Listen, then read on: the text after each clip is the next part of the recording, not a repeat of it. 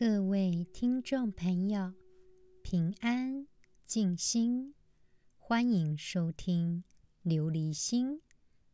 琉璃无垢，心无杂念，波澜不惊。想要拥有一颗不可思议的琉璃心，就必须先了解真实的自己。感谢听众朋友们的支持。琉璃心，十二个国家共同聆听。今天呢，刚好是龙树菩萨的圣诞，农历的七月二十四号，我们就来介绍一下龙树菩萨吧。龙树菩萨。是大乘佛教理论的弘扬者，他是中观派的创始人，生于释迦牟尼佛灭度七八百年左右，生在一个南印度维达婆国婆罗门家庭。龙树菩萨奠定了大乘佛教的基础。被中国的几个宗派都奉为祖师，在佛教史上具有崇高的地位。好比说，我们常提到的《大智度论》《中论》，都是龙树菩萨的著作。甚至一些道教也受到佛教禅宗。密宗的影响，龙树菩萨广泛的影响了大乘佛法的各个教派。中观派以他为创始者，唯识学派与如来藏学派也以他的著作来佐证。在汉传佛教中，享有八宗共祖的称号。在藏传佛教中，与其大弟子提婆，提婆又名胜天，一起列为佛教的二圣六庄严之一。密宗也以他为传承上师之一。甚至呢，一些道教流派因为受佛教禅宗、密宗。的影响，也尊龙树菩萨为神灵，尊称为龙树医王、龙树妙医卫国禅师等等。他的名字呢，叫做 Naga，Naga 的意思就是龙。Arjuna 是一种树名，龙树菩萨就在这样的树出生，所以他的名字意为龙树。阿朱那在梵文中就是得到、获得、成就的意思。那嘎朱那意思是从龙中得到成就，所以就直接翻为龙树菩萨。字面的意思就是龙成。龙树菩萨出生在南印度，为婆罗门种姓。年轻的时候。年轻的时候就精通各种学问。相传他之前在王宫曾经调戏宫女，国王大怒，命武士在空中挥刀。龙树认为武士不敢在国王身边挥刀，于是他就站在国王的身侧，因此逃过一劫，也领悟到。欲为苦本，所以就出家了，加入佛教的僧团。龙树菩萨在喜马拉雅山区，就是以前印度北方的雪山的佛寺，到印度各地寻求大乘佛教的经典，并且推广大乘佛教。当时大乘佛教不被人接受。龙树菩萨晚年的时候，居住在寺庙当中，因为极为高寿，年纪超过百岁。当时有一个法师对龙树菩萨相当的嫉妒愤恨。龙树菩萨将要圆寂的时候，就问这个法师说：“你乐意我长期停留世间吗？”这个法师就说：“我实在不愿意。”结果龙树菩萨就回到了内室，就再也没出门了。弟子们发现龙树菩萨已经圆寂了，但是呢，也有说法是他涉入王室的继承，造成政治纷争。而被王子赐死的。当然，他的弟子叫做提婆，也是死于非命。他们两个都是婆罗门姓氏的。龙树菩萨的中观思想的核心是二谛。之前原始佛教的核心是四圣谛，也就是我们在心经。提到的苦集灭道，但是呢，到了大圣中观学派的时候，只剩下二谛了。苦集是世间法，灭道是出世间法，所以就把哲学走向二谛，一个叫做真谛，一个叫做俗谛，即一个是世间法。叫做俗谛，就是苦集；一个呢，灭道是出世间法，就叫做真谛。大圣中观派的思想，从根本上他就否认呢人可以通过语言的概念去把握真理。大圣的中观派，他不承认有任何的实体。也不相信有任何不灭的神。中观学派认为一切都是因缘聚合的刹那，没有永恒的。中观学派他认为佛是众生的自我创造，没有什么彼岸的净土。意思是佛教就只在世间。是世间众人自己创造的，但是呢，这类的说法对于虔诚的教徒来讲，简直完全不可信，却是龙树的思想。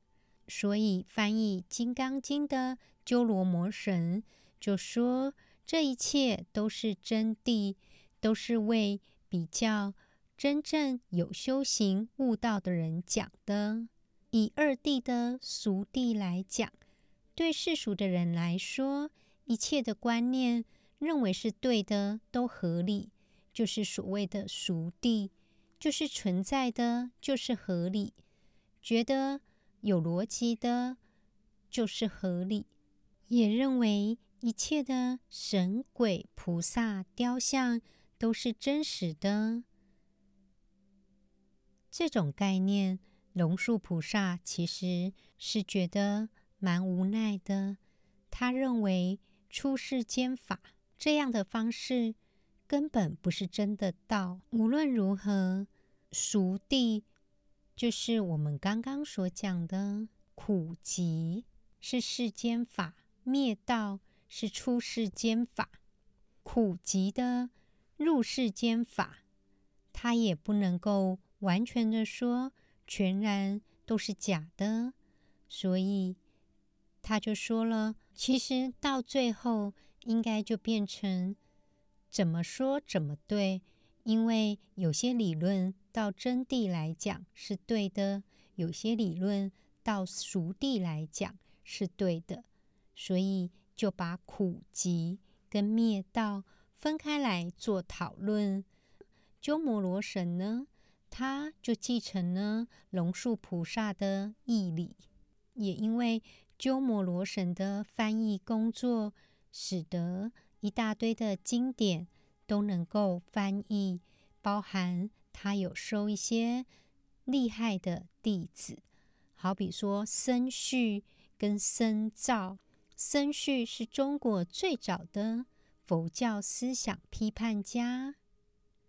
而僧肇呢，他也把中观学派般若的理论推到了高峰。无论如何，都要感谢龙树菩萨留下来的著作。在他的中论里面有表示，缘起中道，观四谛而成立的缘起性空，就是无常无我的因缘法。这个呢，就是中论在讲的道理。我们继续今天《金刚经》第十六品的内容。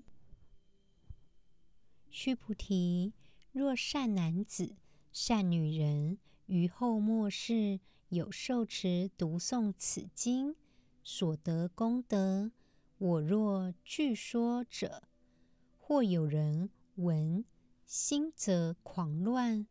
狐疑不信，须菩提，当知是经义不可思议，果报亦不可思议。这段经文又再重说一次：于后末世有受持读诵此经所得的功德，也就是我们现在这个末法时代。又再重复的讲述一次，我们这个末法时代《金刚经》所得的功德。我若具说者，或有人闻，心即狂乱，狐疑不信。意思是，我要是完全具足的说出来，定有人听到之后，势必造就他高狂之见，惑乱自心。狐疑不信，不敢肯定这个功德，又不敢否定没有这么多功德，心里感到怀疑。这里面呢，特别提到狐疑不信，其实是跟一个故事有关。因为河床结冰呢，许多的动物都可以走过去，就狐狸不走过去，为什么呢？因为狐狸的个性比较多疑，他看到河床，他就会心中觉得很多疑，他会害怕说，如果走到中间，冰破了，那不是就危险了吗？所以多疑不能成事，就是在讲狐狸的这段故事。所以呢，就呼应上集我们讲的信心不逆。受持读诵《金刚经》呢，这边的结论就是，就跟须菩提说，这个《金刚经》的义理呢，不可心思，不可言议，因为是我们想象不到的，所以谓之不可思议，不可言议。所得的果报也是我们不可想见的。不可思议的，所以回归之前提到《金刚经》说的：“佛是真语者、实语者、如语者、不狂语者、不异语者。”只要能够完全的相信《金刚经》的义理，能够受持读诵《金刚经》，过去的果报都将拥有不可思议的。功德起了不可思议的功用，在这边，释迦牟尼佛的意思是：若有后人持诵《金刚经》，见自己的本性永离轮回，释迦牟尼佛就跟须菩提说：若善男子或善女人于后末世受持读诵此经，必得无量之功德。此功德，我只能约略而言，没有办法详细说明，因为这样的功德多到如恒河沙数说不尽，恐怕不能理解的人，大则狂乱，小则狐疑，反而觉得释迦牟尼佛说的是空谈。所以须菩提，当知功德由于《金刚经》的道理，因于果报，《金刚经》的道理甚深，不可推测；果报甚重，不可思议。其实，信跟不信都是不能强求的，只要能够明白事理，信或者是狐疑、心狂意乱，都有可能是个别的不同觉悟、不同观点的表现，也没有什么对错了。重点是果报不可思议，也就是。这些事情其实都不是我们可以想象的。我们来做今天 mindfulness meditation 的练习。要开始之前，请找到觉得不被打扰的地方，坐着或者是站着，提醒自己，我们。不是在做放松练习。如果想要放松的话，可能会适得其反哦。现在，慢慢的闭上眼睛，我们停下来，做任何的事情都停下来。也许这是一天。我们少数能够停下来的时候，包括思想也停下来。我们开始深呼吸，吸气，吐气，吸气，吐。气，吸气的时候，我们感受空气进入我们身体的感觉；呼气的时候，我们感受空气离开我们身体的感觉。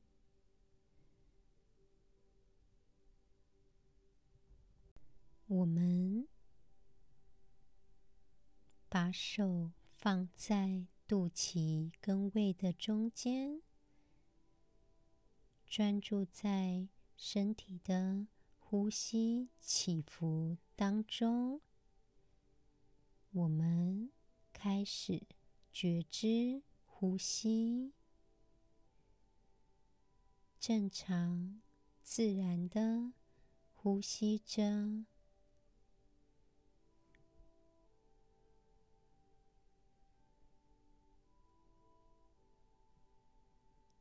现在，想象卡通图片，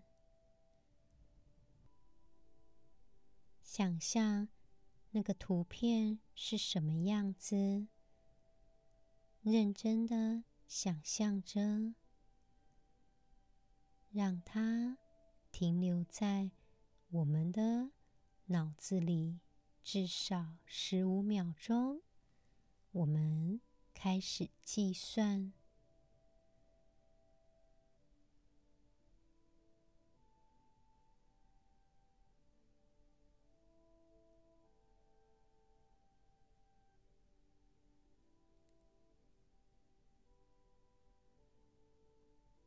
好喽，接下来的三十秒里面，尽量不要想它，把它。挡在我们的思想外面。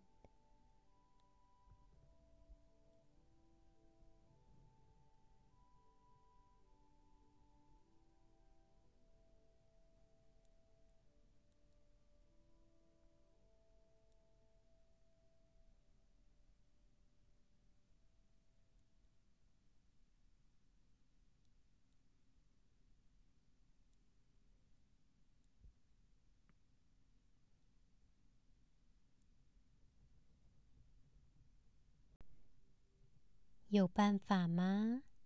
会不会觉得那个图片会反复的闯进我们脑子里面？不去想它，简直是不可能。因为我们越是故意努力不去想，这个形象呢，就会越是活跃。所以，我们越想忘掉什么，大脑却越要记住它。所以，如果要强迫自己忘掉想要忘掉的事情，是不可能的，因为我们没有办法摆脱这种讨厌的情绪。所以，利用这个方式，我们觉察到没有办法强迫自己去忘掉一些记忆。或是思想，我们只能尽量的接受它，去转移它的注意力。我们继续呼吸着，开始舒缓的深呼吸。如果又不停的想到烦恼的事情，还是得专注在我们的呼吸上面。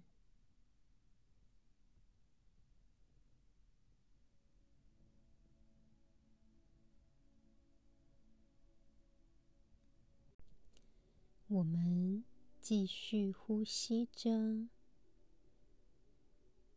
如果有一些不愉快或是不舒服的情况，我们接受它，继续感受自己的呼吸，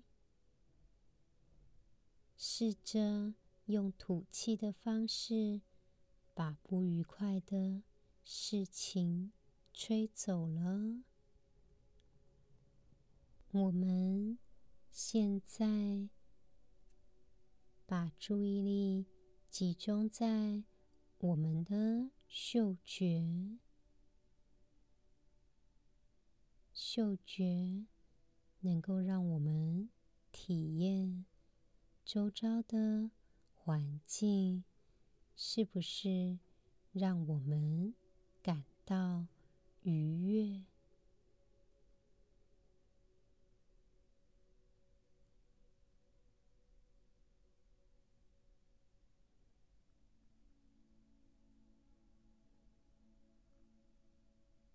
试着去闻闻看，有没有什么熟悉的味道，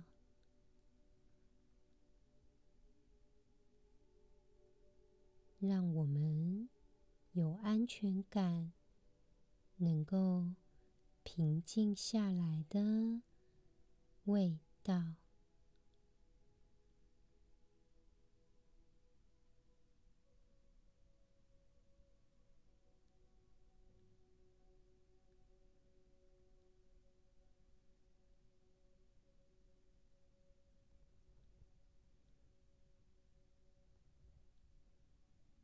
我们继续专注在缓慢的呼吸当中。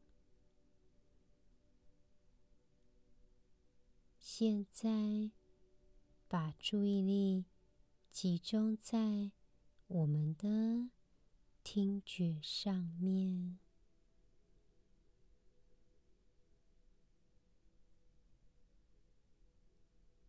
感受周遭的声音，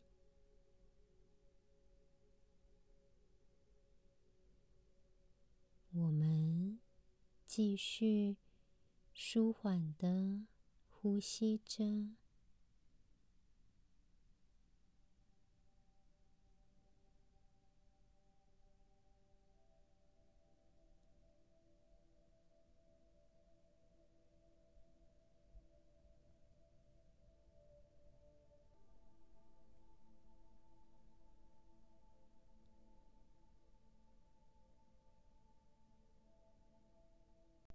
继续呼吸着，听着声音的重叠跟变化。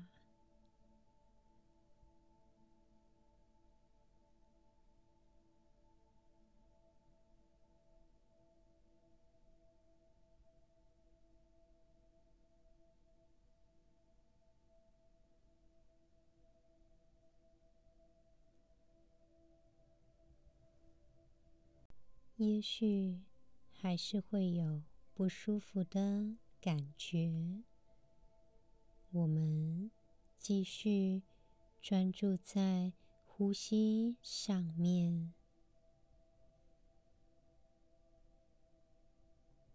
现在假装我们在吃东西，假装我们在吃。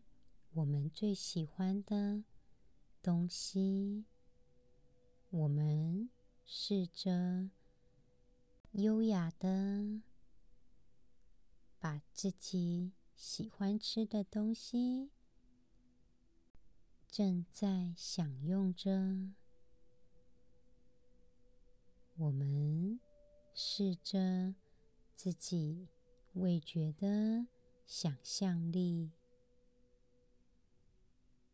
感受在吃东西的时候是多么的放松以及安全。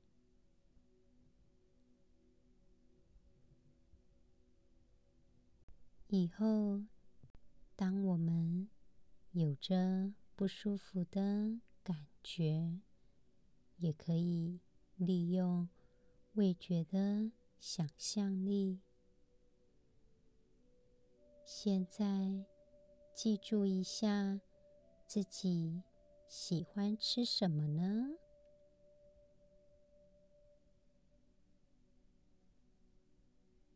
把注意力再次集中在呼吸上面。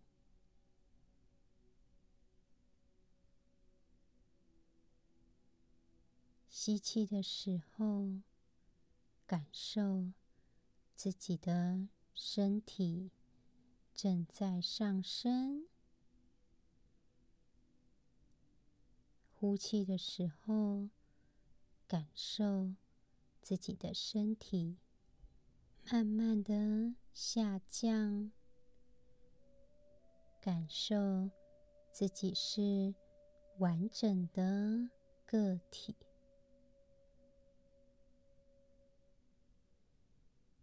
现在，我们假装自己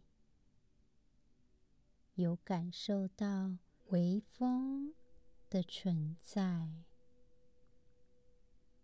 那是个让我们觉得舒适的微风。假装我们正在抚摸着让我们觉得舒适的东西，利用我们的触觉想象力去抚摸，即使一切都是想象。我们还是可以感受到舒适的感觉，继续抚摸着，缓慢的深呼吸。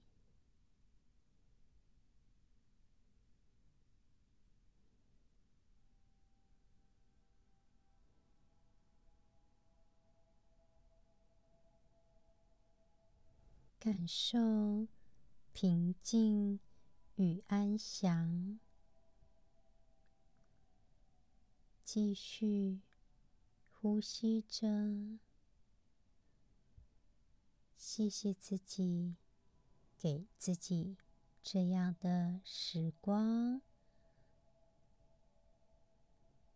让自己的心敞开，通往更深的慈悲。